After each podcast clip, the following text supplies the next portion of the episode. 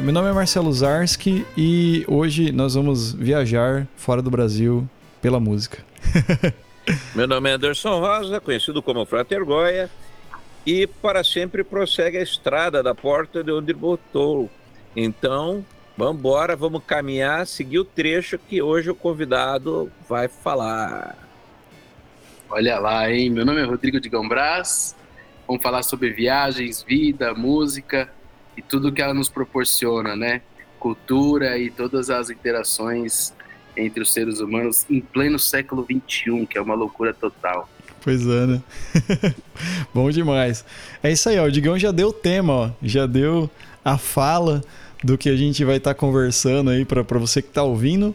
É, para quem não conhece, o Digão já apareceu outras vezes aqui no, no programa, né? Com outros papos alguns papos sobre distopias e outras coisas mais diferentes, né? também sobre o trabalho dele também. E quem quiser, tiver interesse, muito provavelmente vai procurar e procura aí na nossa playlistzinha do, do, do Bico do Corvo, que você vai encontrar é, vários episódios aí que o Digão já participou. Então vamos falar sobre isso depois da nossa vinheta.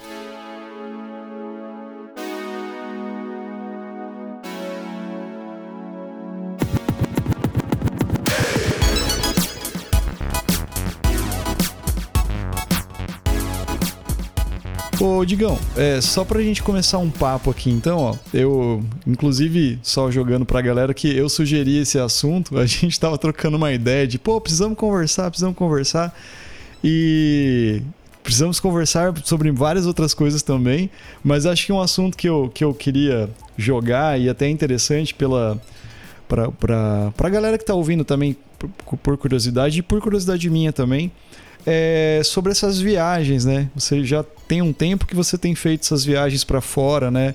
Viagens no caso como músico, né? Tocando, tocando música brasileira fora do país. E, e, e a minha curiosidade era para essas essas vivências e essas experiências, assim, cara. Eu queria é, que você passasse um pouco pra gente do que você vivenciou até então, que você tem vivenciado, como que é, talvez, essa, essa história da música brasileira, né? Fora do Brasil, né? O que, você acha? Daí o papo vai, vai rolando, né? Exato. Não, é, é bem é bem legal e peculiar, né? Falar da música brasileira fora do Brasil. Uh, eu me lembro uma vez que o, uh, o Hamilton, uh, Hamilson, uh, Eita, me fugiu o nome agora do pianista do Zimbutril. Hamilton Godoy? Hamilton Godoy. É, é Hamilton ou Hamilton? Eu não lembro agora.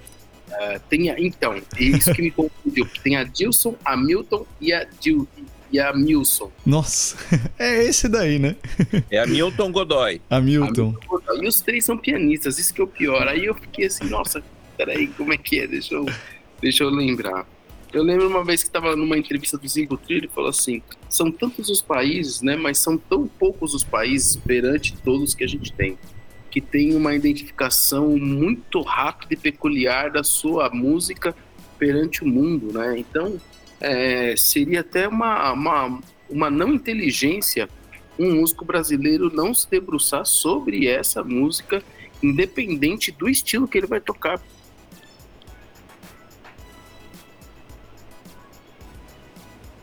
por exemplo, do Angra, o seu segundo disco, o Ricardo Confessori, ele né, narra que a inspiração para a música Nothing to Say é inspirado numa escola de samba. Ele falou, cara, eu escutei aquilo, fiquei louco e eu precisava trazer esse elemento para dentro de, da, da, música da minha banda, que é um heavy metal melódico.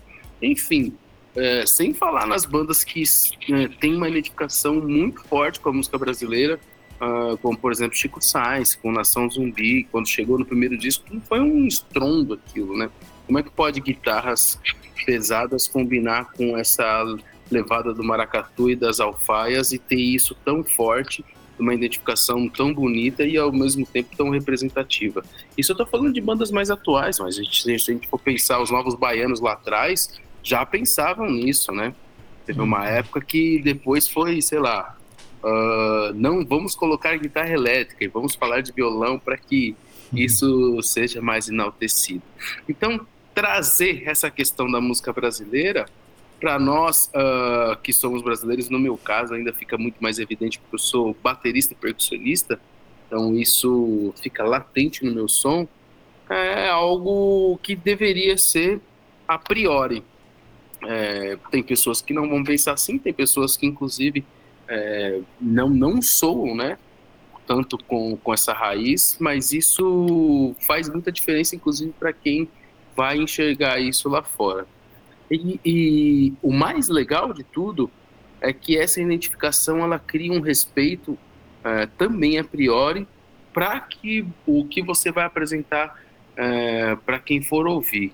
Então, desde, desde que você fala que vai fazer uma turnê e vai se apresentar, as pessoas já criam uma expectativa grande para falar: nossa, o que, que, será que vai acontecer? E aí, dentro desse contexto, né, que é onde eu trabalho, que é uma música jazzista, e jazzista por conceito, né, não somente por gênero, né, então eu não toco o jazz tradicional americano, né, que tem a levada tim, tim, tirim, mas sim eu toco essa música instrumental improvisada que também não é uma não é uma uma qualidade única do jazz, mas dentro dessa concepção de música popular que a gente se entende e isso a gente já está com uh, entrando no segundo século, né, que isso se desenvolve de uma forma dentro da música popular, é, o jazz ele trouxe esse conceito mundialmente falando e aí temos, sei lá, música americana é, com conceito jazzístico, temos música húngara com conceito jazzístico e a música brasileira também entra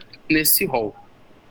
Então, dentro desse desse desse recorte musical é, é que eu desde 2002 venho fazendo shows, turnês, gravações, enfim, é, em vários países. E eu tive a felicidade já de.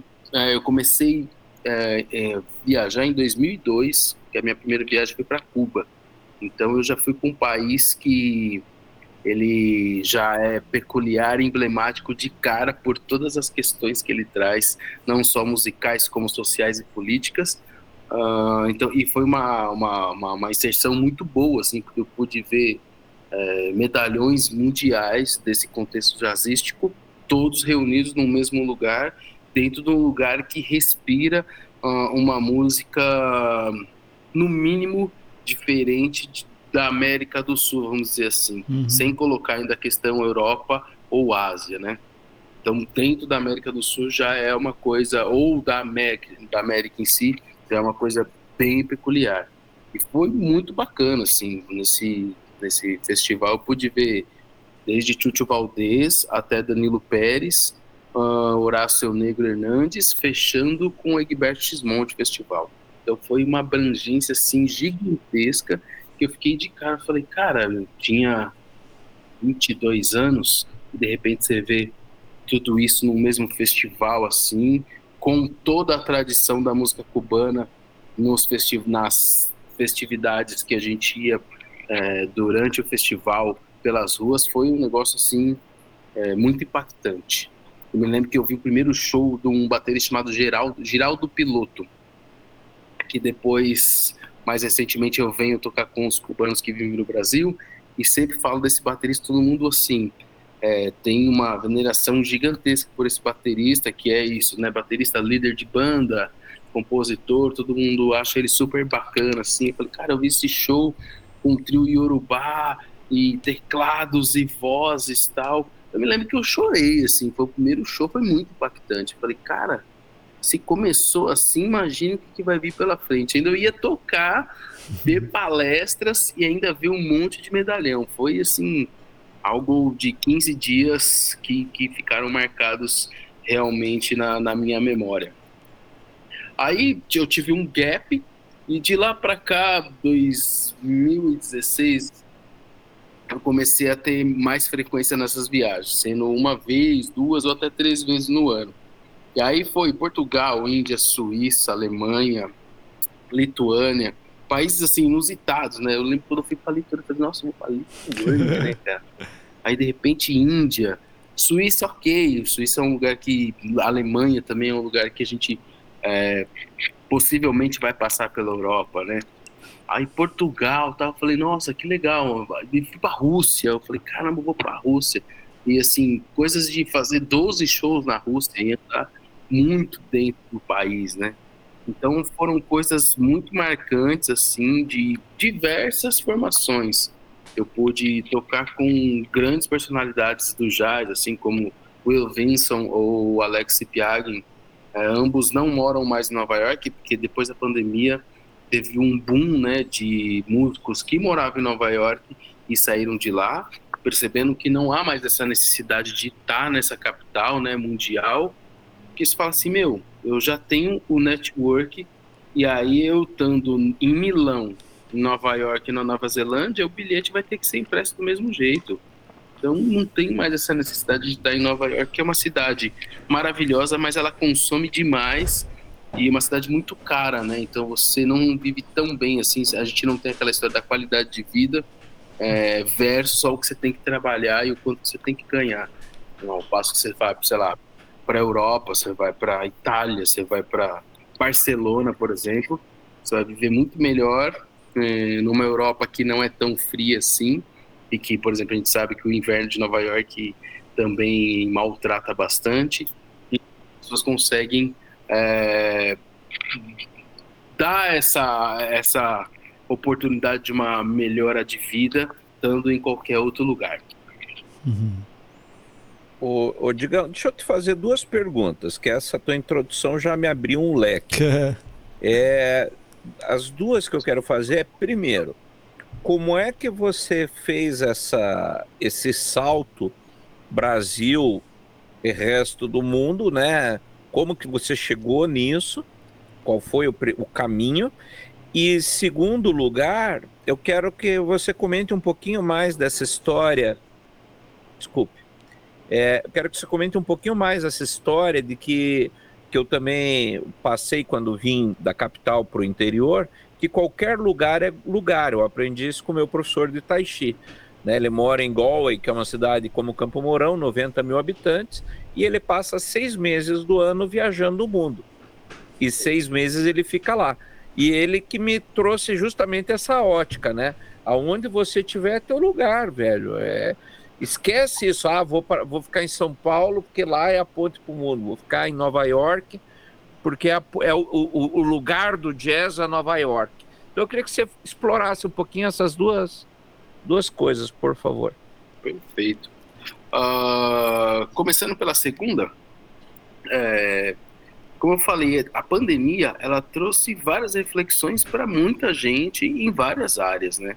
Uma delas foi as empresas entenderam que trabalhos remotos podem ser feitos e a empresa vai ter, inclusive, mais lucratividade, porque não vai ter despesas em deslocamento de pessoas para o mesmo lugar e concentração e isso também traz uma irritabilidade, né? Imagina, sei lá, um pai de três filhos com um filho pequeno, de repente tem que viajar pela empresa para ficar uma semana fora de casa. E aí, assim, meu, ele tem que ficar no meio do, do da reunião, ou então no final de todo dia, é, fazendo uma espécie de checklist, checklist com a mulher, assim, nossa, aconteceu isso, aconteceu aquilo, precisa fazer aquilo, precisa fazer. Enquanto no dia a dia ele poderia estar resolvendo isso. Né? Ou até no dia a dia, né, Digão? Você está aí programado, ó, hoje é meu dia de levar as crianças. E o chefe diz assim, ó, preciso de você na hora do almoço. Te quebra, né? Exato. Você, por exemplo, tua esposa é, trabalha dando aula, ela tem os turnos dela, você diz, deixa que a criança eu levo. E aí Sim. alguém vai furar o trabalho, como é que fica? Exatamente. Né? Então, é, é, todo mundo percebeu que a gente pode otimizar algumas coisas e essa necessidade presencial, ela não se faz mais presente como em momentos de outrora. Para os músicos em si, eles começaram a, a, a, ter essa clareza a partir do momento que eles já faziam, já têm o seu network pronto. Eu já estou aqui em Nova York faz um tempo, eu conheço todo mundo, já tenho os contatos, já tenho a minha rede de trabalho estabelecida entre fazer o contato, gravar o disco, é, e até mesmo se organizar com ensaios e tudo mais, tá, beleza. Então a gente vê que a gente está numa vida corrida, em que de repente os ensaios são feitos um dia ou até mesmo no mesmo dia do primeiro show, quando você sai para uma turnê. E aí sim a turnê vai acontecendo, e conforme ela vai acontecendo, você vai aprendendo as músicas. Uhum. Então não tem mais aquela necessidade de você estar uma semana lá para fazer os ensaios. Não. As pessoas estão, inclusive, profissionais a ponto de chegarem prontas para o trabalho. Porque tem essa máxima também em Nova York, né? Em Nova York as pessoas, por exemplo, não gostam de ensaiar. E faz sentido, assim, meu, eu não preciso perder duas horas aqui é, do trabalho, todo mundo junto, enquanto essas duas horas, em uma hora eu resolvo em casa, e quando eu chegar aqui eu resolvo com você em meia hora. Então, para que, que a gente vai ficar estudando em conjunto, sendo que a gente pode estudar em separado e quando chegar fazer a coisa acontecer? Então, nessa, começou cada um migrar para para sua cidade natal, ou para um lugar que, que fosse mais barato, ou um lugar que ele fosse ficar uma uh, com uma calmaria na cabeça por conta de tudo aquilo que a gente viveu uh, em 2020, 2021. E aí eles perceberam, meu, o contato já está feito, a internet está aí para nos interligar, uh, eu vou me estabelecer melhor e vou ficar mais centrado estando num lugar mais tranquilo e quando eu precisar eu emito esse bilhete e vou para lá, vou para cá. É, isso acontece, tem um deslocamento que acontece aqui em São Paulo nesse sentido, que, por exemplo, eu dou aula em Tatuí.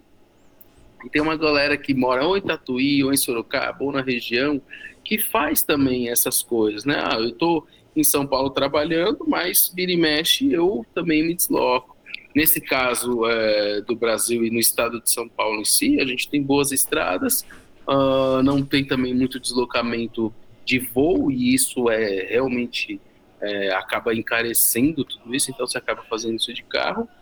E em termos globais, você acaba também tendo a possibilidade de conhecer e transitar com mais pessoas. Aí que é a chave, e foi daí que eu consegui fazer, voltando na, na primeira pergunta, consegui fazer esses networks pelo mundo, trabalhando com pessoas assim inimagináveis.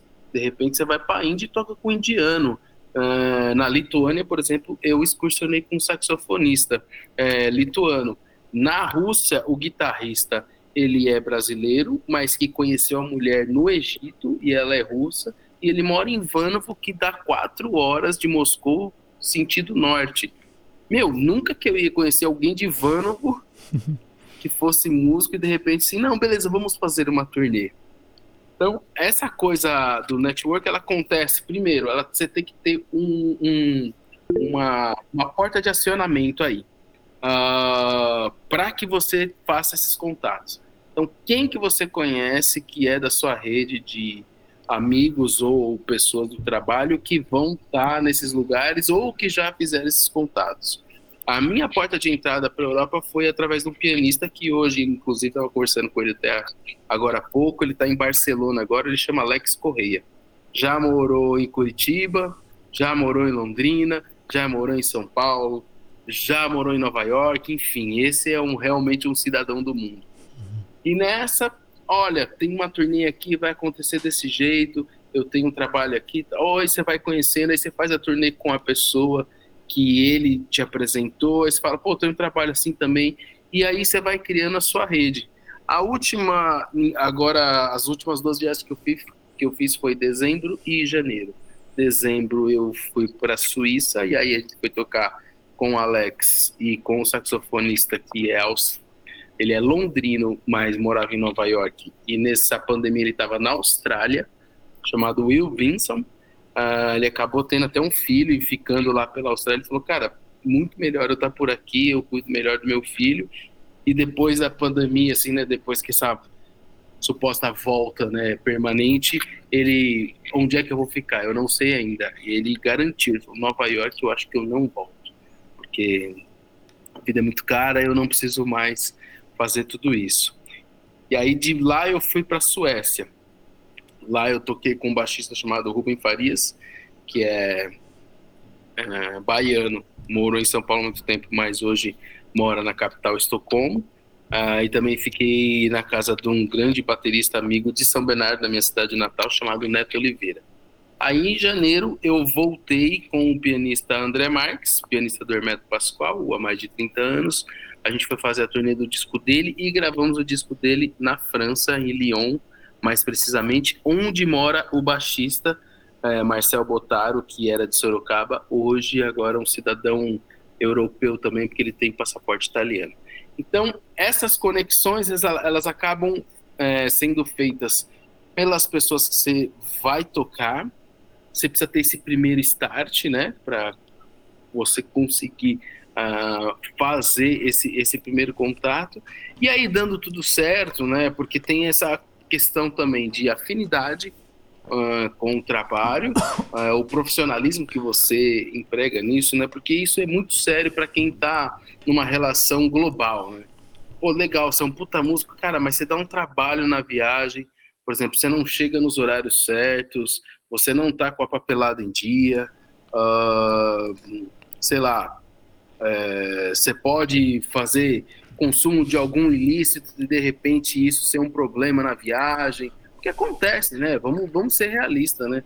Quando a gente está falando de coisas que vão pelo mundo, a, a, gravidade das coisas também são do tamanho do mundo, né? Então, assim, uma coisa, sei lá, você, você faz uso de maconha. Meu, tudo bem se você transita por aqui, por ali, com, com maconha, mas se você está numa viagem internacional e alguém te pega, isso vai te dar um problema gigantesco, né? E não cabe mais nos dias de hoje esse músico jazzista louco, né? Como a gente tinha nos anos 60. Por favor, Frotter. É, deixa eu só, antes que o Marcelo fale, né, disso aí, eu tenho uma aluna que ela é modelo internacional.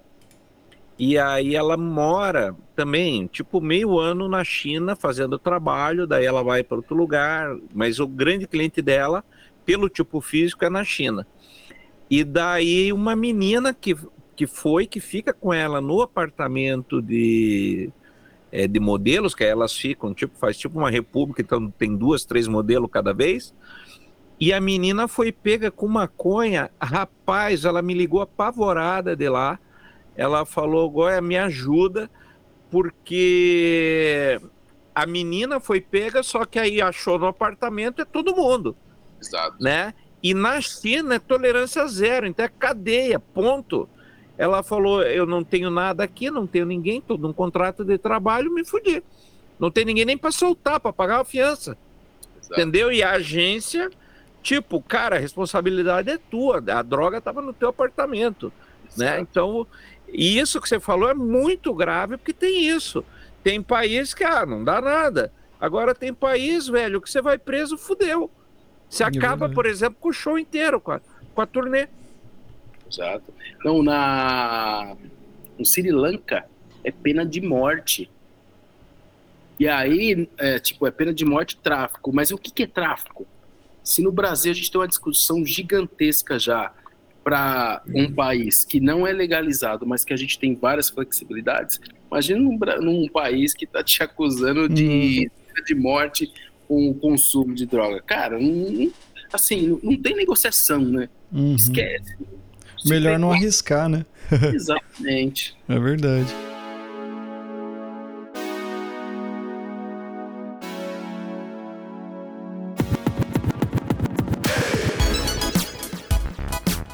essas viagens, né, esses trabalhos que você tem feito, geralmente são contatos que você tem, que nem você comentou aí.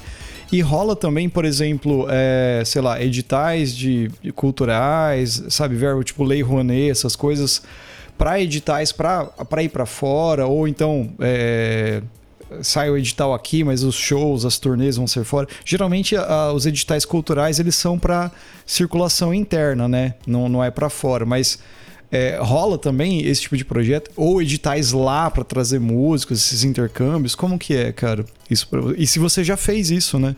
Outra pergunta, né? Bom, é, graças aos bons ventos, a gente está numa política e aí com uma retomada cultural e aí é engraçado, né? Falar numa retomada cultural porque tudo é cultura, né? Mas é a valorização de coisas que podem realmente trazer um bem-estar para a população, né? E a cultura é um desses alicerces para isso. Ah, nos governos anteriores a 2015, nós tínhamos o MINC, que é um, uma espécie de facilitador é, com recursos de uh, valores federais, inclusive, para você viabilizar viagens é, exterior via embaixadas. Então existia esse MINC, isso acontecia bastante. É, eu não me lembro se foi 2015, se pode até sido, ter sido um pouquinho antes, mas esse MINC foi extinto. E eles estão voltando numa política de voltar a aumentar esses MINCs. O que acontece? Você faz um contato via embaixada, você pode ter o contato da embaixada, ou você manda o projeto para Brasília, como se fosse mandar um projeto para a Lei Rouanet. E você manda é, esse projeto para Brasília, falando que quer aplicar para tal embaixada. Eu é, mesmo tive uma reunião duas semanas atrás, uma semana atrás, com a embaixada da África do Sul, uh, de um festival para Pretória. Fica mais ou menos 40 quilômetros, uh, 40 quilômetros, não, 40 minutos, inclusive, é, da capital Joanesburgo. Então tem um trabalho que eu faço chamado Carnavais do Brasil, eles ficaram interessados.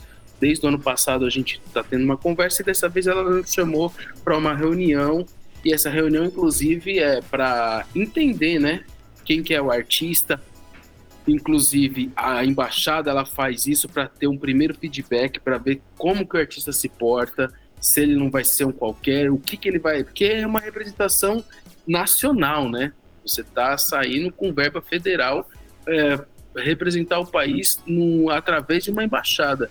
Meu, não é brincadeira, né? É, assim, você está falando e representando o seu país. Então, eles fazem essa primeira reunião para, inclusive, entender como é que o artista se porta e se há a possibilidade de levar esse artista. Porque, de repente, nessa primeira tela, eles falam assim: meu, impossível trazer a pessoa, porque a pessoa ela não tem nenhum tato social para fora do Brasil e aí meu, é, é, queimar o nosso filme. Não vamos patrocinar esse tipo de coisa. Então teve essa primeira reunião, foi muito produtiva. Nessa reunião estava com a secretária de Itamaraty, a minha produtora e eu, e a gente foi falando sobre o projeto e formas de viabilizar. Então, existe agora de volta, ou pelo menos eles estão fomentando, principalmente com esses países que que o Brasil quer fazer essa conexão alinhado com muitas coisas que estão em pauta, né? Então, por exemplo, sei lá, se a gente vai falar da valorização da raça negra, né? Então, é muito melhor eles tentarem fomentar para postos uh, na África do que ir para Paris, onde já tem uma cultura estabelecida, como, por exemplo, o Clube do Choro, que nós já temos em Paris. Então, já tem algo já fomentado e já movimentando lá muito forte há muito tempo. Então, uhum. por que não levar a cultura brasileira para outros postos que são tão importantes quanto, né? Porque é isso, a gente, sei lá, vê a África do Sul, imagina um monte de outras coisas e, e, e esquece de, de lembrar que a África do Sul tem, né, tem as suas classes sociais, Uh, e tem a, o seu desenvolvimento da forma que for, mesmo sendo um país é, da África e subdesenvolvido. Então, uh, tem lugares que eles estão querendo fazer essa fomentação e tem que aproveitar esse bonde agora, né, porque a gente está nesse começo de governo, é, impulsionado com essa vontade dessa retomada, né, do que era uhum. menos 15, tentar igualar pelo menos a zero ou subir um pouco essa régua aí do que a gente passou nesses quatro anos de desgoverno. Então, é, eu estou ouvindo você falar e, e, várias coisas que você foi, foi, foi falando foram construindo uma imagem para mim. E uma delas é essa questão da, da droga, do ilícito, né? É, que às vezes pode ser até um comportamento reprovável, né? Que não, aqui no país pode, lá não pode, vice-versa, né? E aí você citou essa reunião da embaixada, né? E eu tô lendo lá a biografia, eu até mostrei pro, pro Marcelo do Miles Davis, assim, e uma das coisas que fica muito evidente nesse, em todo, toda a carreira dele, desde novinho, é esse tipo de coisa, né, Rodrigo? É o, é o profissionalismo, a seriedade com que você leva a coisa. Não basta você ser um bom músico, que é onde muita gente se engana me corrija se eu estou errado. Às vezes, você tem um cara que tem um baita de um potencial, mas é um irresponsável, não se, não se porta bem, é um cara que você não pode confiar, por exemplo, ele não vai chegar na, na, na gig a tempo, ele não vai estudar o material que precisa estudar, porque ele acha que é virtuoso, ele toca qualquer coisa. E às vezes um cara que é mais organizado, que tem um bom roteiro, que tem um bom projeto, que comparece nas coisas, que faz a lição de casa, é mais valorizado do que só o cara ser um virtuoso. É isso mesmo? É, é coerente essa pensar assim? Não, não só coerente, como as práticas nos, mo nos mostram isso desde muito tempo.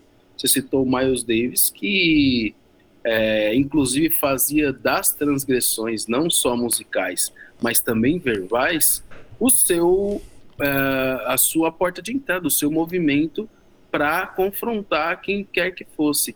Só que aí é, é engraçado, né? Porque você se coloca de um jeito para a mídia ou para o público em si, e você tem que sustentar isso nas suas atitudes. Aí tem gente que vai, não, porque eu quero ser polêmico. Só que aí, na hora do vamos ver, seja musicalmente ou seja socialmente, é um cara que em cima do muro não se posiciona, então ele só faz fumaça e na hora do vamos ver mesmo não acontece. E na música também pode acontecer isso. No caso do Miles Davis, ele fazia isso, ele era polêmico, Inclusive, muitas vezes ele errava nesse sentido. É, tem uma passagem muito interessante de, dessas daí, que no show, no, em determinado show, ele começou a levantar a placa, não mais falar o nome dos músicos. Então, de vez de ele falar Anderson Rosa ou Marcelo Zarski, ele levantava a placa Anderson, Marcelo. E num de, um desses dias ele esqueceu de levantar a placa do baixista. Aí o baixista chegou no final do show e foi falar para ele: Cara, você esqueceu de levantar minha placa. Ele, não esqueci, não. Não, você não esqueci, não. E aí ficou esse clima.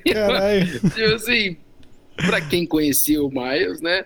Aí, tanto é que a interpretação do baixista falou assim: Nossa, eu tô aqui tão mal assim pra ele não me dar essa moral, sacou? Cara, ele defendeu um, um, uma onda dele que de repente ele blefou mesmo que ele tinha esquecido, uhum. e ele sustentou aquilo e pronto, acabou. então, essa coisa do, da forma que você vai se pôr e como que você vai se colocar no mercado de trabalho, vai desde uma conversa, vai desde você conseguir falar a língua, sei lá, você quer aplicar para a Índia. Meu, se você tem um, um, um, mínimo de vocabulário indiano já, nossa, isso faz muita diferença para quem vai te contratar fala assim, não, ele, ele não quer só vir para esse país, ele é interessado nesse país. É, ou de conhecer a cultura, né? Exatamente. E aí, quando a gente está falando isso, é nisso que é chegar. Porra, você, você conhece, por exemplo, a comida do lugar, você conhece como é que as pessoas se portam, porque assim, sei lá, você vai para a Índia, aí você cai na besteira de achar que uh, todo mundo é budista. Uhum. Aí a pessoa que é de outra religião vai falar assim, cara, mas eu sou islâmico, e aí? Você nem considerou isso, né? Ou então você vai para a África e chegar pro, na embaixada e falar assim, mas como é que é? A gente vai de elefante lá pro lugar? Caras falam assim, nossa, que, que, que ideia que você está tendo. Usando isso que você falou da Índia, você acha que está indo para a Índia e que vai num templo hindu, ah, vou tocar para hindu. Uhum. E quem te contratou é o pessoal da mesquita. Né? Então você não conhece o pessoal que te contratou, que é ainda pior. Não só não conhece a cultura local, você demonstrou desconhecimento, né, foi no lugar comum, como você desconhece quem te contratou. Que é pior ainda. Cara, pô, você não, estuda, você não viu quem eu sou, velho? Sério? Hum. Ô, Digão. Isso, isso, acontece muito, só para complementar. Uhum. É, pessoas que são muito bem relacionadas no mundo, que saem do Brasil e que estão pelo mundo, é, muitas vezes as pessoas não entendem, nossa, mas como é que aquela pessoa tá lá e consegue fazer tantas turnês e tal? Meu, vai ver é, o network dessa pessoa, vai ver como é que ela transita e o que, que ela faz para envolver é, culturalmente o contratante e nisso chegar nos, nos, locais. E reflete no som. Tem sons que você fala assim, pô, sei lá, o Brad Meldau. Nossa, tem uns sons do Brad Meldau, parece que tá meio pop e tal, mas não é questão de pop, é questão de como aquela música chega para ele e de como ele reflete aquilo para o público a partir de um conceito musical jazzístico de improvisação, fazendo músicas do Radiohead, que todo mundo fala assim, cara, mas isso é Radiohead e o cara quebra tudo, sacou? Então, uhum. o trio grande do Will Vinson, por exemplo, que a gente foi excursionar, pô, tem coisa do, dos Beatles, que já é muito é, difundido entre a música instrumental das pessoas fazendo releituras. A New Standard, por exemplo, do Herbie Hancock, foi nesse sentido, né? De pegar a música do Peter Gabriel, do, dos Beatles, enfim, e fazer essas releituras. Então, é, isso que você falou é muito pertinente, né? Não é só a música que você produz, mas como você se coloca para o mundo vai fazer muita diferença para você realmente se alicerçar pelo mundo. Você pode tocar uma vez ou outra, mas não vai voltar, né? Não vai se sustentar. Uhum. Só um parênteses aqui. Pô, esse trampo, trampo novo do, do Brad Meldau, ele gravou Tom Sawyer do Rush, cara. Porra. Maravilhoso, cara. Muito bom. Não, o... o disco não é, é, O disco chama Jacob's Ladder, né? Sim, aham. Então, assim, é, é, toda, é todo um pensamento em cima dessa obra. Foda. é uma passagem bíblica, enfim. E assim, aí você vai escutar o disco, meu, tem uma faixa, como é que ela chama? É mas é alguma coisa sacra, assim, e tem um texto, e tem uma oração. Fala, cara, o cara foi longe mesmo, sabe? Uhum. E aí, Não, tudo bizarro. a partir do Tom Sawyer ou do, das, das, das, das, debruçações do próprio Rush, que tem a música chamada Jacob's Ladder. É assim, maravilhoso. É maravilhoso. foda, é foda demais. Tem um antes desse também que tem uma, uma pegada assim, que é, eu não vou lembrar o nome que tem uma tem uns clipes que ele gravou, que é uns desenhos criticando Trump, um monte de coisa assim. Puta, eu não vou lembrar desse. Tem o Kurt Elling cantando umas faixas no disco Olha também. Aí. Foda pra caralho. Depois eu acho, eu te mando o nome.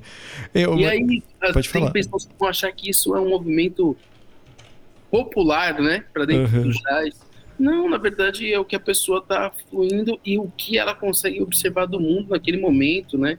Ele falou, pô, não, é uma crítica para o Trump, parece ser algo imediatista, mas na verdade que vai ter deixar já de forma evidente a sua posição uhum. é, política, e isso vai dizer muito sobre o artista hoje, né? Porque nós somos realmente cobrados, ainda bem que nós somos cobrados para ter posições claras e firmes sobre muitas coisas é, das questões políticas. Muitas, muitos artistas não, não também debruça sobre isso, está tudo certo. É, mas a gente tem que lembrar que artista também é formador de opinião, né? É verdade. Então tem um peso gigantesco para quem ele está falando e como é que ele vai estar tá falando. Uhum. É, o disco é Finding Gabriel. Tem uma capa toda colorida, assim. Depois eu te mando, eu mando o link para vocês. O, mas o, o, que eu queria perguntar, digamos, falando, você tá falando da imagem, né? De, de tudo isso que, que, que, que, o músico traz, né? Que, que, né? que, que talvez também auxilia você conseguir estar. Tá fazendo mais trabalhos, tocando com mais pessoas, né? Se você é um músico, tipo assim, gente boa, que faz tudo que nem o Goya colocou, chega no horário, a, a, até mesmo na gig que você tá fazendo na tua cidade, né? Vai tocar num barzinho, por exemplo, você chega no horário, você monta tuas coisas, toca, não dá problema, você vai ser um, um músico que vão querer de volta, que você vai querer estar tá junto. Aqui mesmo tem muita gente que às vezes você não quer mais tocar junto por causa de problemas, né? Pô, a pessoa chega atrasada, a pessoa não sei o que, sabe? A pessoa acaba, né? Não, não é pessoa que, que vai te, te agradar, né? Não, não, se você não, acaba não tendo empatia. Mas uma coisa que eu, que eu às vezes, que eu queria saber de você, assim, que, que foi para vários lugares, é como, por exemplo, é, tirando essa, essa coisa da imagem do músico, assim, do, do, do teu trabalho, vamos dizer assim, mas como que é visto, por exemplo, um músico que é brasileiro lá fora, por exemplo, né? Porque que nem você excursionou com, é, o, como que é, o Will Vinson, do Trio Grande? É, é o Trio Grande é ele, o, o Tony Sanches e o G-Rex. Exato. Ah, Agora sim. não é mais o Antônio Santos. O Antônio Santos é outro que saiu de Nova York, está em Barcelona. Ah. É com a Tony Alexa, né? Sim. E eles estão em Barcelona. Agora quem tá é. Ai. Me fugiu o nome dele, que é baixista e batera. Ele toca baixo e batera. Ai. Matt, não. Ai. Ah, bom, eu vou me lembrar o nome. E ele que entrou, eles vão gravar agora o segundo disco, ou já acabaram de gravar, porque eu lembro que em dezembro eles estavam saindo de uma turnê. Eles fizeram 18 shows em 19 dias. Porra, que legal. E ele chegou na Suíça, a gente tocou em base, ele falou: tô morto. Eu Imagina. Casa, eu quero ver meu filho que acabou de nascer e eu tô moído. Uhum. É, é, e aí agora tem esse Nathan Woods. Ele é baixista. Ah, pô, e aí ele e assim, toca baixo e batera mesmo, assim, Uhum. não é improvisa e tudo. E ele que tá fazendo agora. É que bem massa. legal. Pô, que massa, vou procurar. Então, e, e, a pergunta é essa, né, cara? Como que, como que é essa imagem do músico brasileiro, né? Lá fora, assim, nesses lugares que você foi? Como que, como que, assim, como que as pessoas, no caso, os outros músicos tratam, como que é esse, esse convívio, essa, essa relação, e quanto ao público também, né? Eu sei que a música brasileira, que nem você colocou no começo, é uma música super valorizada, é, dentro do Brasil também, mas eu digo assim, fora ela é muito ela é muito é, é elevada, né? Assim, você vê que tem, tem lugares que no Japão que você vai entrar que toca bossa nova lá, então as coisas bem, né, que você, que você ouve dizer assim, que eles gostam bastante, né? Não só a música brasileira MPB, mas como o rock, né, o Angra mesmo é um exemplo de uma banda que foi pro mundo todo. O próprio Sepultura, né, também que, é uma banda grande, né, no mundo, né, não é só no Brasil, né? E como que é essa é, essa essa imagem, cara, assim? Olha, hoje em dia é, a gente consegue uh, transitar de uma forma ainda ainda é, nós temos um eu não digo que é preconceito acho que nós temos um ou a gente pode falar que é um preconceito né no sentido literal da palavra as pessoas ainda uh, imaginam essa coisa da bossa nova no Brasil né ou então das coisas regionais vai falar de samba, fala de samba raiz mesmo. Então, de repente, já vê aquela imagem da mulata aí, não desmerecendo, né? Não estou fazendo é, mérito aqui da questão. Até porque eu adoro carnaval, sou jogador de bateria e isso faz parte do meu universo.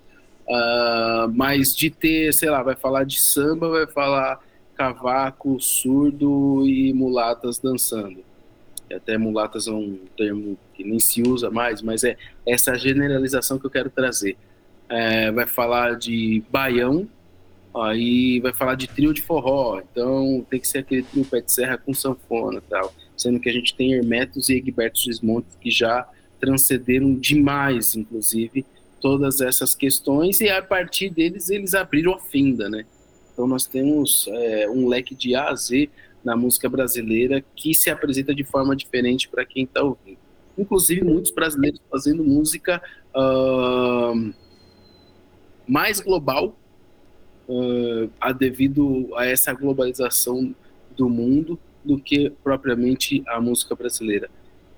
Nós temos ainda essa barreira e ela vai sendo quebrada pouco a pouco, show a show, grupo a grupo, conforme vai se apresentando. Isso aconteceu e ficou muito evidente com o disco do André Marques.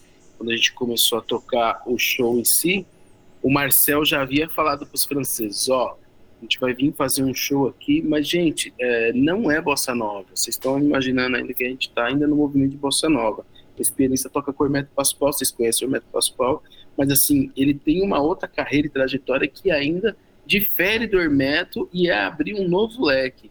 E quando a gente chegava ao final de cada show, eu me lembro que o programador do Jazz Vienne estava é, em um dos shows em Macon, que é uma cidade do interior da França, ele ficou de cara, ele falou assim, magnífico. Ele falou assim, magnífico esse trio. Nossa, vocês precisam excursionar o mundo inteiro. Como assim? O que está acontecendo? A gente vê uma profundidade de regionalismo, mas ao mesmo tempo uma globalização e uma expansão harmônica que é do Brasil, peculiar do Brasil, mas também que está em conexão, está em diálogo com o que a gente tem de mais moderno uh, no mundo desse do que a gente fala do, da concepção jazzística, né? E isso está falando assim, buscando referências até mesmo da música erudita do século XX.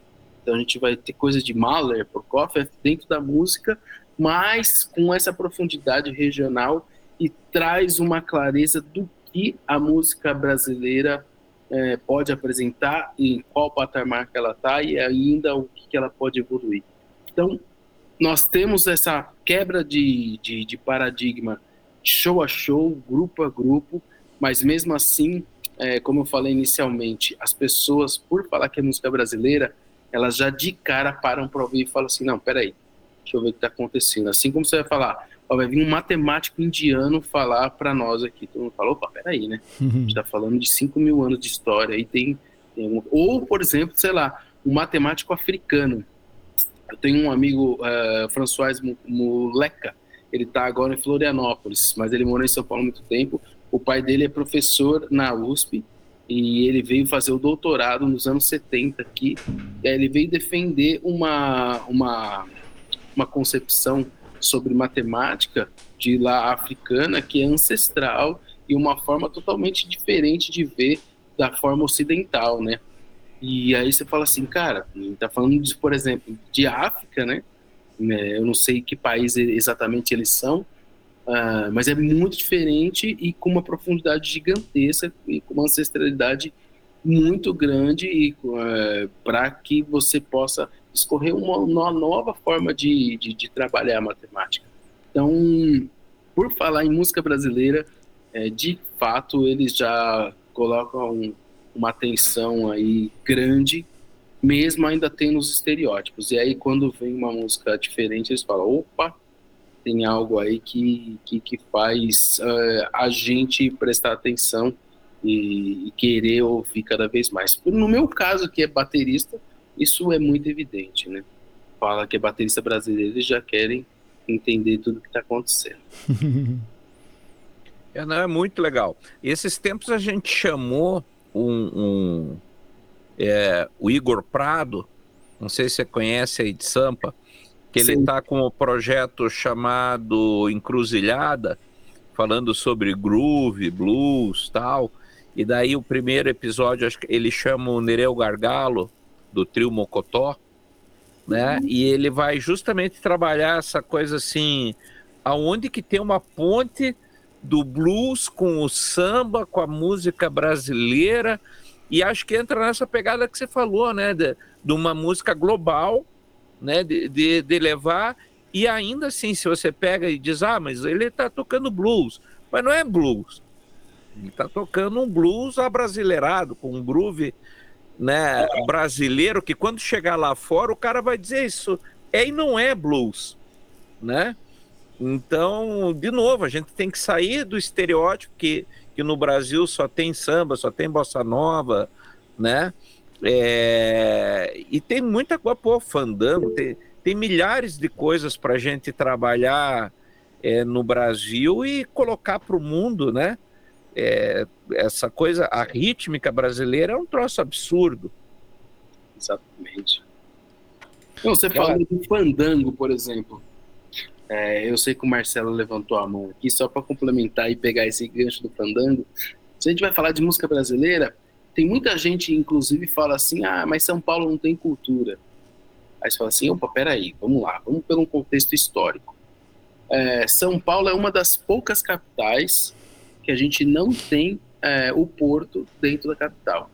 A gente vai falar de Fortaleza, vai falar de Recife, é, vai Vitória. falar Vitória, enfim, todo mundo está no porto. E onde tem porto é onde vai estar tá a concentração é, de pessoas indo e vindo e muita cultura vai estar tá por ali, ou pelo menos as coisas vão estar tá concentradas ali. São Paulo, o porto fica em Santos, que já fica numa distância grande. E tem mais um detalhe: São Paulo tem cidades é, com desenvolvimento financeiro muito grande no interior e o estado já é grande. Então as, as cidades são muito independentes, elas não são dependentes da capital tudo isso leva a cultura é, paulistana, no caso, no caso paulista, né, paulistana seria da capital, para os interiores. E aí, aliado a isso, a cultura da viola, que pega São Paulo, Paraná, Espírito Santo, um pouco do Rio de Janeiro, faz com que saia totalmente do eixo da capital. Então, São Paulo é uma cidade cosmopolita, assim como o Japão, assim como Nova York, que vai ter de tudo, uh, não tem essa cultura é, de raiz regional forte, mas, por exemplo, a cultura da viola é muito forte pelo interior de São Paulo, e o fandango, por exemplo, é um ritmo que é muito cultuado em, em Ubatuba, que é no litoral é, do, do estado.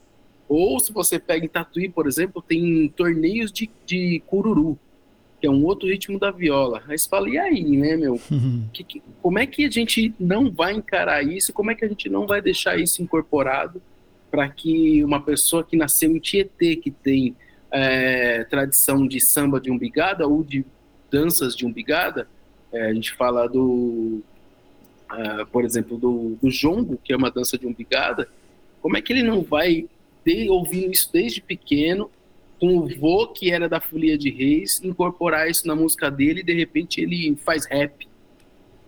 Eles falam assim, não, cara, tá tudo interligado. E aí, quando ele vai fazer os resgates, porque no primeiro momento você quer fazer aquilo que supostamente é sua música, mas aí você vai fazendo os resgates, você vai voltando, você vai voltando. Quando você vê, cara, já tem muitos elementos e sem você perceber, os caras falam assim, cara, mas isso daí é um repente de cururu ou de fandango ou um passo do, do, do cateretê, e aí de repente está lá dentro da sua música. Então é muito interessante falar do fandango porque pega essa cultura da viola que pega vários estados é, e que não necessariamente está ligado com a capital, é, no caso de São Paulo. Uhum.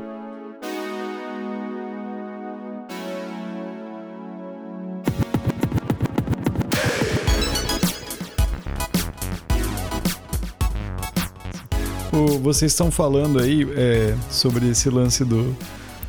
É, eu, eu tô vindo, tá vindo um monte de imagem aqui, tipo assim, a ideia é de que nem você colocou, o Goya colocou, tipo, da pessoa tem, tá fazendo blues, mas não é bem blues, mas não sei o quê, e você falando, né, tipo, ah, do, do som que vocês foram fazer com o André Marques, que tem essa, essa pegada de. É, é, música brasileira, porque vocês são brasileiros, estão fazendo música brasileira, vamos dizer assim. Só que ao mesmo tempo não é a, bossa nova, o samba tradicional, essas coisas assim, né? É, e, e, e, como que, que as pessoas ficam ligadas nisso, né? Nesse lance do rótulo do negócio, né? A gente já falou algumas vezes no podcast sobre esse lance de rotular as coisas, né?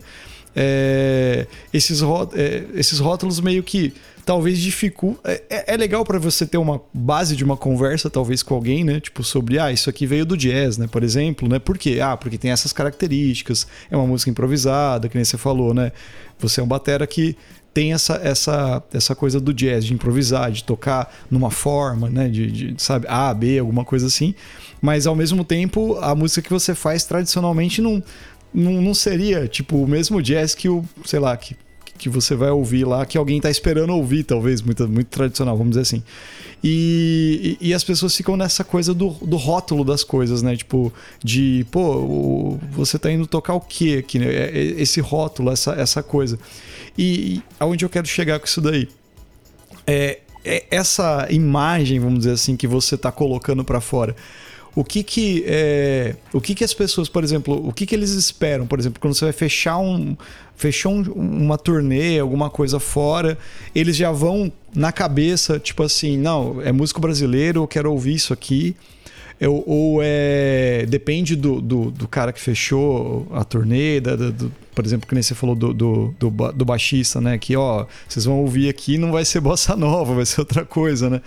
É, ou eles já têm uma, uma, uma concepção muito do teu trabalho. Ó, já conheço o trabalho deles, eu sei o que, que é, eu quero que eles venham tocar dessa forma aqui.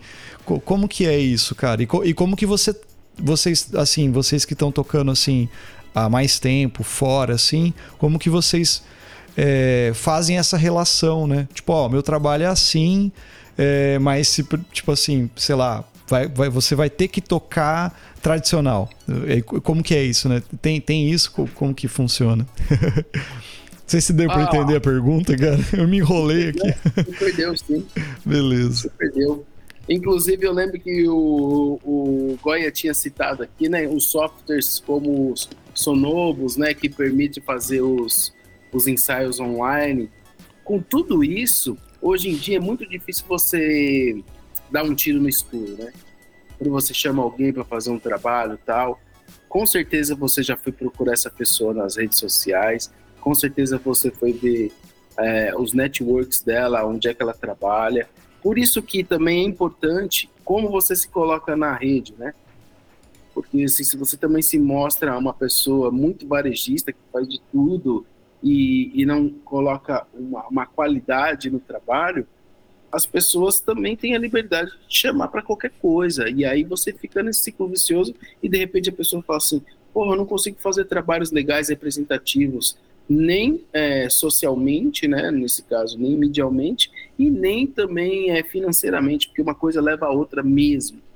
É, você fala, claro, né, meu, olha como é que você está se pondo né, nas redes, olha como é que você se comunica, olha como é que você faz o seu network. Porque as pessoas esquecem que a gente está trabalhando, né? Ninguém está aqui de bobeira. Toda, toda troca que você faz, ela tem os seus ônus e bônus. E aí você tem que pender para o que, que você quer com aquele trabalho e, e o que, que você pode esperar a partir dessa junção, né? A partir dessa, dessa, dessa coligação que você faz com outros músicos. Então, é... desculpa, agora você falou, eu tinha, tinha, tinha entendido e agora eu me perdi na pergunta. É com relação a, a essa imagem que você passa, né? Por exemplo, é, de não ser é bem resumido, né?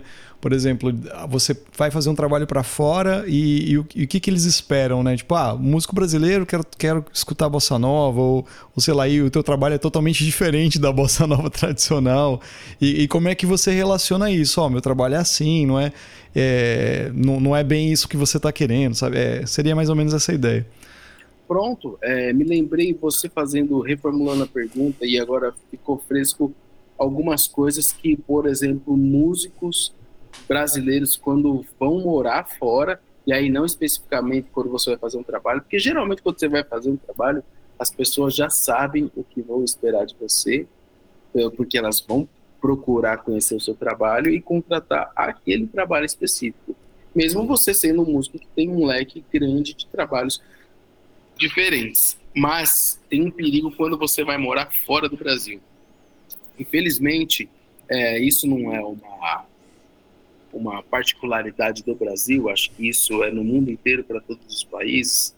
É, você tem as pessoas uh, mais qualificadas, e eu não estou colocando, não é meritocracia isso que eu estou falando, eu estou falando mais qualificado no sentido de estar tá mais preparadas para fazer X ou X ou Y trabalhos e outras não. E aí elas acabam aproveitando desse estereótipo para se firmar naquele local. Só que uma vez você se colocando assim, você vai ficar nesse nicho. Então, por exemplo, brasileiros que saem daqui e têm essa concepção jazzista, de repente correm, é, podem entrar num erro de tentar fazer um network fácil e aí fala assim, ah, eu vou lá, eu toco jazz, mas de repente eu vou tocar num trio de forró lá em Portugal quando eu chegar lá você tem que tomar muito cuidado, porque uma vez você sendo reconhecido por portugueses jazzistas e você é um músico de forró, para você conseguir transpassar essa barreira para tocar jazz vai ser muito difícil. Porque é um nicho específico, é um nicho pequeno, já tem uma, uma disputa interna dos próprios músicos portugueses.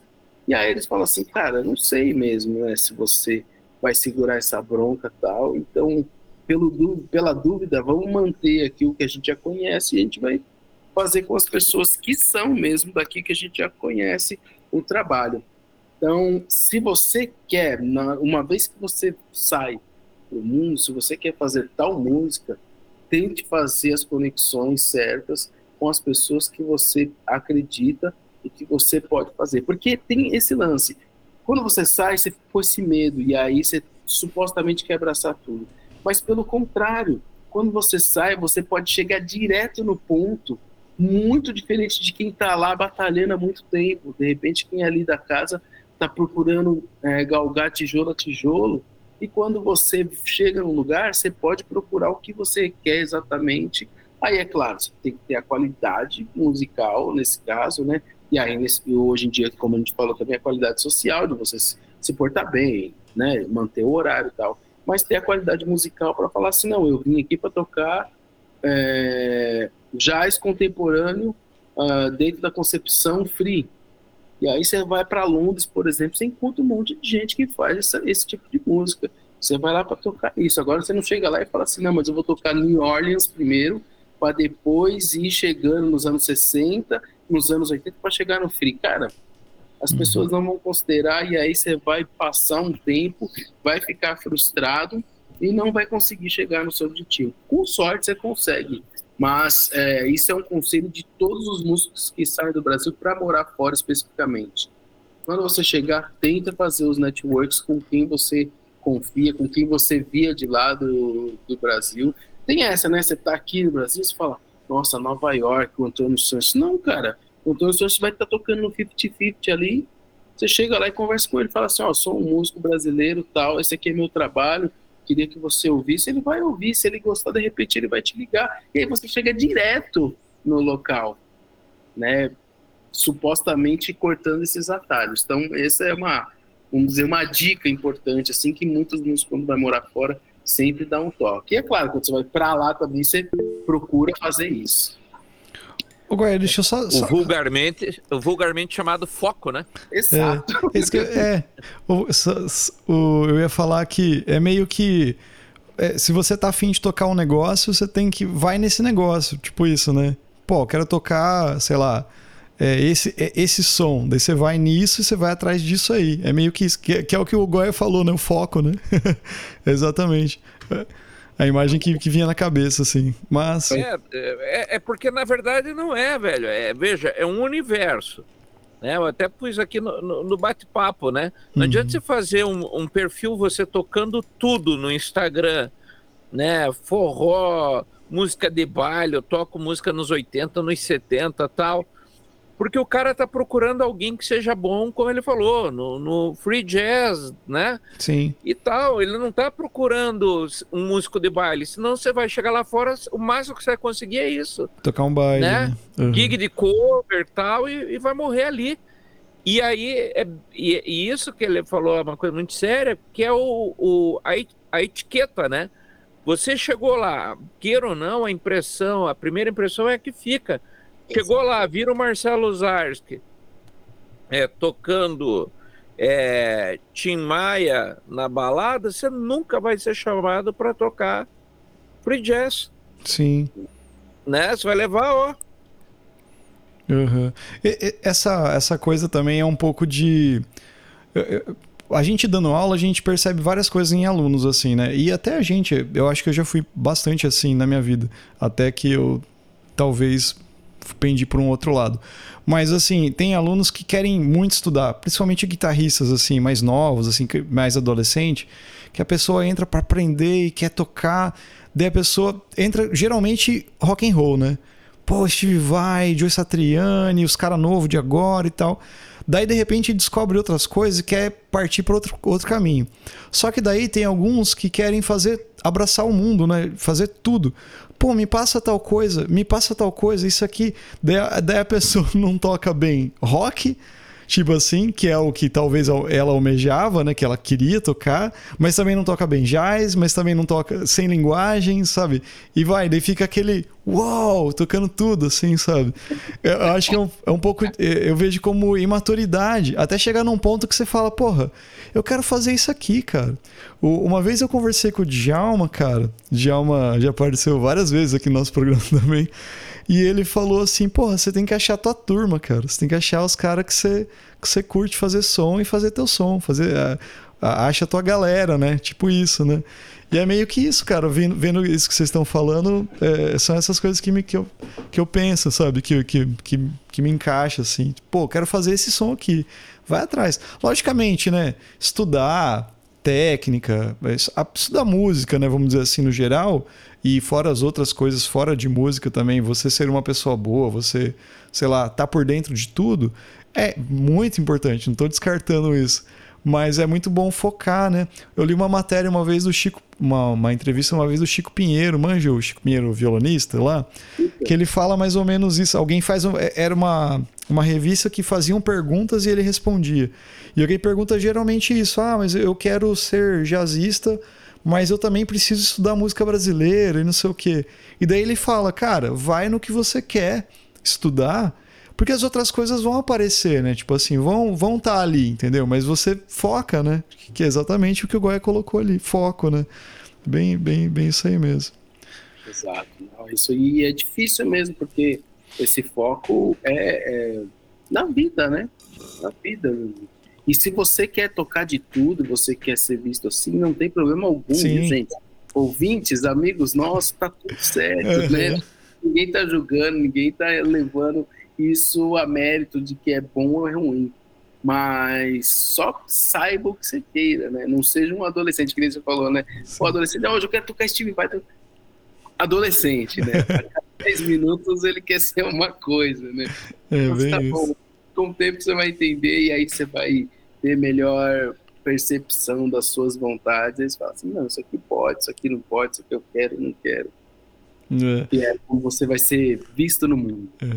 Você pode continuar tocando naquela banda cover de Red Hot Chili Peppers sendo feliz. Se tá fazendo bem para você, maravilha, cara. É tipo isso aí. Fala, que você... eu te cortei aquela hora. Não, era só esse comentário mesmo do foco. Ah, porque sim. você tem que ter uma, uma direção, né? Sêneca dizia: não existem bons ventos para quem não sabe onde vai. Exato. É verdade. O... Acho que temos um, temos um episódio. né? Para não ficar tão. Pode falar, Goya. Não, ah, só tá. tá concordando contigo. Ah, temos sim, um episódio. Temos um episódio aí, ó. O, o, a música do Brasil fora do Brasil. Olha aí, ó. Do Brasil fora do Brasil. Muito bom. O Brasil não conhece o Brasil. bom demais. Pô, então, minhas considerações aqui, antes da gente ir para uma reta final. Pô, mais uma vez, agradecer, Goya, que sempre estamos junto, né? E Digão, né? Pô, obrigado pelo convite pelo convite, ó, pela presença. Eu, eu, fiz o convite, né? Obrigado pela presença, por encarar esse papo. Eu sempre fico, fico é, assim, fiquei curioso para saber mais sobre isso, né? Eu vejo, bom, a gente se fala bastante pela, pelo Instagram, pelo WhatsApp, de vez em quando a gente manda, troca umas mensagens aí, sempre falei, porra, eu tenho que falar com o Digão sobre isso, cara. Como é que é, como é que é essa experiência? Lógico, né? Tem outros músicos que fazem isso, mas você é o nosso networking, né? você é o que está mais próximo, né? né? Nesse caso aí. E, pô, muito obrigado por aceitar o convite. E já fica o convite para os próximos papos que a gente quer ter aí também, que a gente já falou sobre isso Inbox, né? Que é sobre a. Digão, para quem não sabe, ouvinte aí, ele é um, um, um, cara que é muito ligado no cinema, nas séries, em, em, animes e outras coisas aí. Então ele sempre tá vendo coisas da cultura pop. Então é um cara que volta e meia vai aparecer aqui para falar sobre esses assuntos aí, para a gente estar tá trocando ideias. Mas eu queria deixar o meu agradecimento aqui demais e pela simpatia sempre, né, cara? Pô, sempre sorrindo. Eu, eu lembro uma vez, cara, contando uma história aqui, abrindo meu coração ali, ó. eu lembro uma vez que eu fui no Festival de Ourinhos, cara, há muito tempo. Um dos primeiros que eu fui, assim. Eu fui em vários. E você tava tocando, cara, com a banda. Como que era uma banda que você tinha, que, que tinha o Fábio Leal? Mente Clara. Mente Clara. Vocês estavam tocando, cara. E, e, era, não era no teatro, cara. Era num lugar mais underground lá. Não era na, na, no lugar que tava rolando a jam, era num outro lugar. E daí eu fui assistir e falei, caralho, que, que bizarro esses caras tocando, mano, assim. E daí era você, porque acho que você tava dando aula na época no, no, no lá no, no, festival e, e, você tava tocando. Eu lembro, eu, eu tenho essa lembrança, cara, assim. Não sabia quem era a galera, nada assim, sabia que você tava lá. Mas, porra, foda, foda pra caralho. Eu acho que nesse ano, tá, não sei se tava o Michel, eu não lembro, cara, quem tava lá, assim, sabe?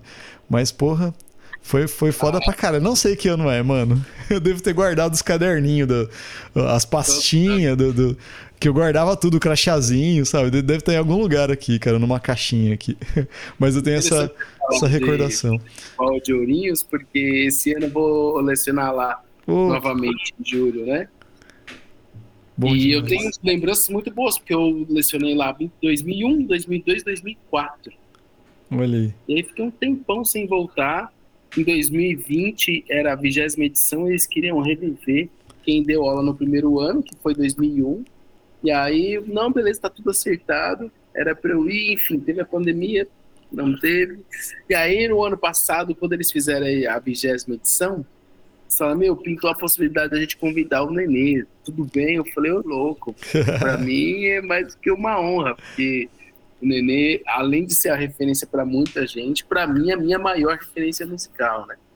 Então, a pessoa que eu mais me espelho, assim, desde a forma de tocar, desde as composições, como é que ele pensa em música. Então, eu falei, nossa, para mim, eu faço questão que ele vá. E esse ano a gente vai voltar lá, vai fazer é, o trabalho do Jackson Silva, um baixista que é ali da região. A gente vai apresentar o disco dele e vou dar aula também esse, esse, nesse ano, que é uma semana do festival, né? E aquele festival é uma maravilha, né? Porque ele acontece aos moldes do festival lá de Tatuí que tinha o Brasil Instrumental, em que acontecem os shows e aulas durante o dia e à noite tem as jam sessions que todo mundo toca literalmente com todo mundo, né? Sem essa fronteira aluno, professor, pessoa da cidade, transeunte.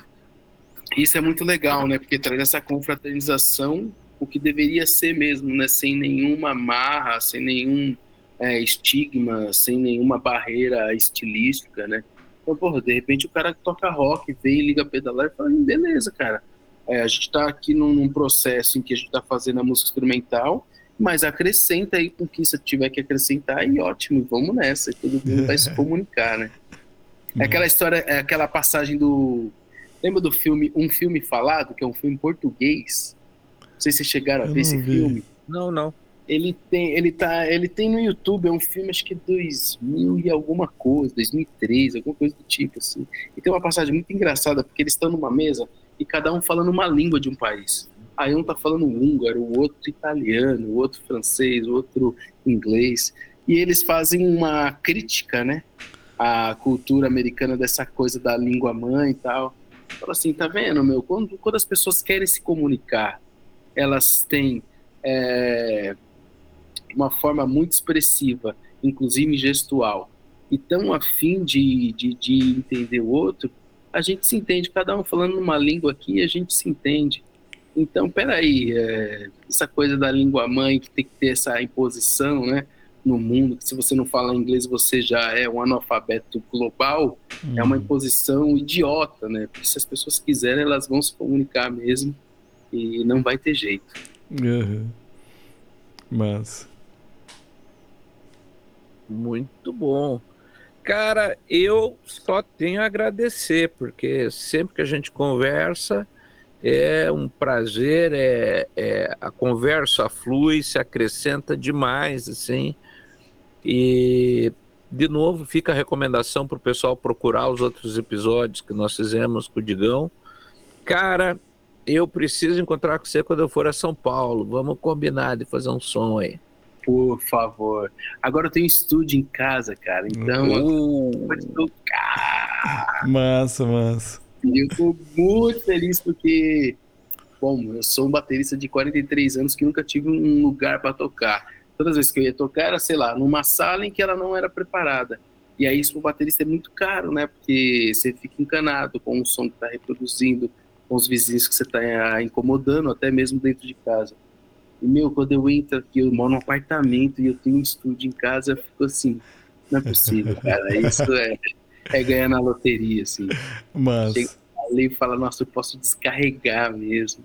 Depois de muita briga com o vizinho de baixo, não tem importância, mas a gente conseguiu resolver e agora eu consigo tocar. Então, Goi e Marcelo, por favor, quando eu estiver em São Olha, Paulo, com certeza. Vai ser um prazer. Massa, bom Opa, demais, cara. obrigado. Pô, massa, massa demais. Então, pra você que chegou até o final aqui, fica a dica aí, procurem Digão nas redes sociais, trabalho dele. Como que vai estar lá, Rodrigo? Vai estar Rodrigo Digão Brás? Rodrigo de Gambras. O arroba? Exatamente. Então, arroba Rodrigo Digão Brás no Instagram, daí é a porta de entrada para um monte de lugar, né? Provavelmente por. É, todas as minhas redes, fora o YouTube, que tá Rodrigo de Gambras 53, se eu não me engano, Aham. as outras são tudo Rodrigo de Gambras. Facebook, no Instagram. Tô aí no lançamento do meu segundo disco, né? O Isolamento Musicado, entre outras coisas, e enfim. É só chegar lá, manda um direct que a gente fala, bate um papo e interage Olha da aí. melhor maneira possível. Bom demais. Tem que vir para Campo Mourão também, hein, cara. Quando rolar um festival de música aqui, é, é, ano passado não rolou, mas quando rolar, vou citar teu nome. Pô, Batera, mas tem o Jackson também que tá junto, né? Também, porra, massa demais. Vamos tentar armar isso aí. né? Mesmo se for pra ir tomar um café durante o final de semana. Sim, é, tem espaço aqui, cara. Tem, tem, tem quarto, tem, não precisa nem hotel. Isso demais. Bom demais.